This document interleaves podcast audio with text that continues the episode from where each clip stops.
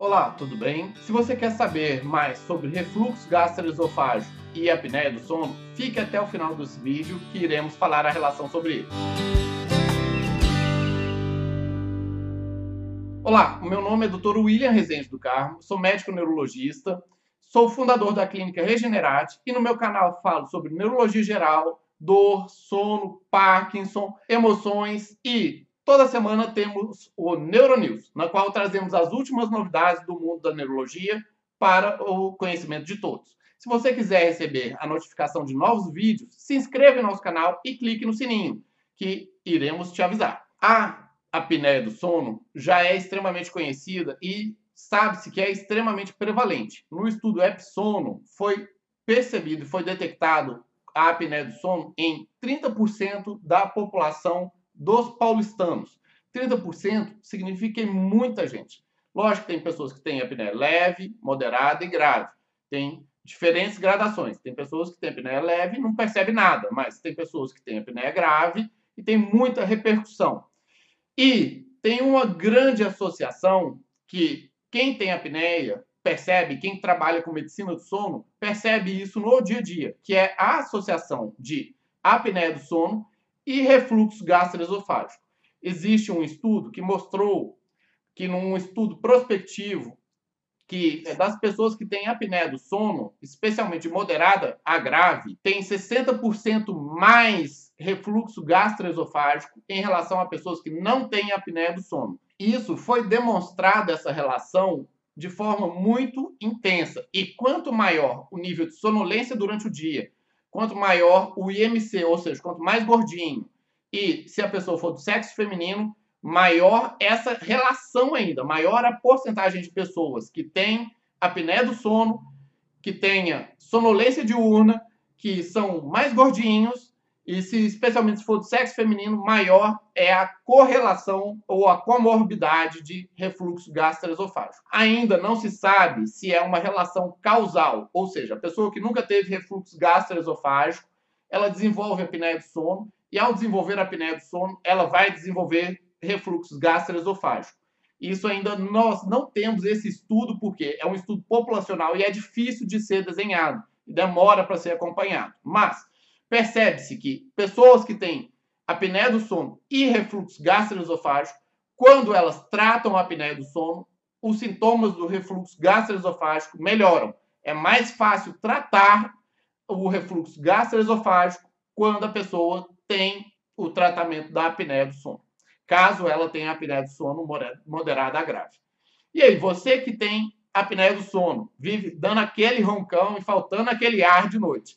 Se você também tem refluxo gastroesofágico ou se você tem refluxo gastroesofágico e não sabe de onde ele vem, escreva nos nossos comentários, diga a sua opinião e diga aí, vai que você está tendo um refluxo e está faltando um ar de noite ainda e é plenamente tratável. Temos um estudo muito grande que mostrou essa correlação e mostrou também é, a relação do tratamento, que é possível. Se você tratar quem tem apneia do sono grave, melhorar também o refluxo gastroesofágico.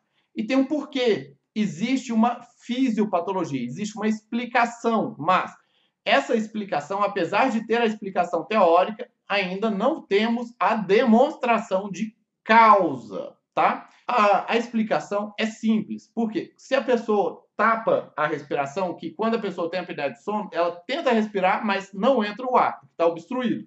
A pessoa tapa o nariz e a garganta, ela tenta fazer o esforço de respirar, ou seja, ela expande o tórax, ela desce o diafragma, ela cria uma pressão negativa no tórax para tentar puxar o ar, mas não vem o ar. Aí, como não vem o ar, o esôfago ele também está nessa pressão negativa e aumenta como se fosse um canudinho, o esôfago fosse um canudo ligado num ponto onde está cheio de ácido, que é o estômago. E se você cria pressão negativa no esôfago, igual você cria uma pressão negativa num canudinho de refrigerante, você puxa o conteúdo gástrico para cima, para o esôfago. Especialmente se o conteúdo abdominal, se a pressão do abdômen for maior, especialmente se a pessoa for obesa. Se a pessoa é obesa, o conteúdo da barriga dela já é grande e já existe uma pressão intraabdominal grande pelo próprio fato de ter muita gordura lá dentro da barriga. E se tem muita gordura dentro da barriga, isso já espreme, já aperta o estômago por si só. E se você está apertando embaixo e está puxando em cima, a chance de subir é muito grande. Além de que o próprio, a própria apneia do sono modifica a motilidade do tubo digestivo. E mudando a motilidade, que normalmente quer de empurrar para baixo o conteúdo, às vezes pode ter uma paresia ou uma paralisia do tubo digestivo. E essa paralisia facilita o retorno, porque tem uma, temos uma válvula que fica entre o estômago e o esôfago, que é a válvula cárdia, que ela se mantém fechada e se impede o refluxo. Por ter apneia do sono, muitos acreditam que essa válvula ela fique desfuncional. Por ela ficar disfuncional, se abriu a válvula, criou a pressão negativa, tem a pressão positiva no abdômen, pronto, você está empurrando o líquido de baixo para cima. E, pelo incrível que pareça, ainda o refluxo gastroesofágico ele retroalimenta a apneia do sono. Claro, porque chega uma acidez aqui na faringe e na, na região da laringe, isso aumenta o edema dessa região, e aumentando o edema dessa região, fica mais fácil de ficar obstruído.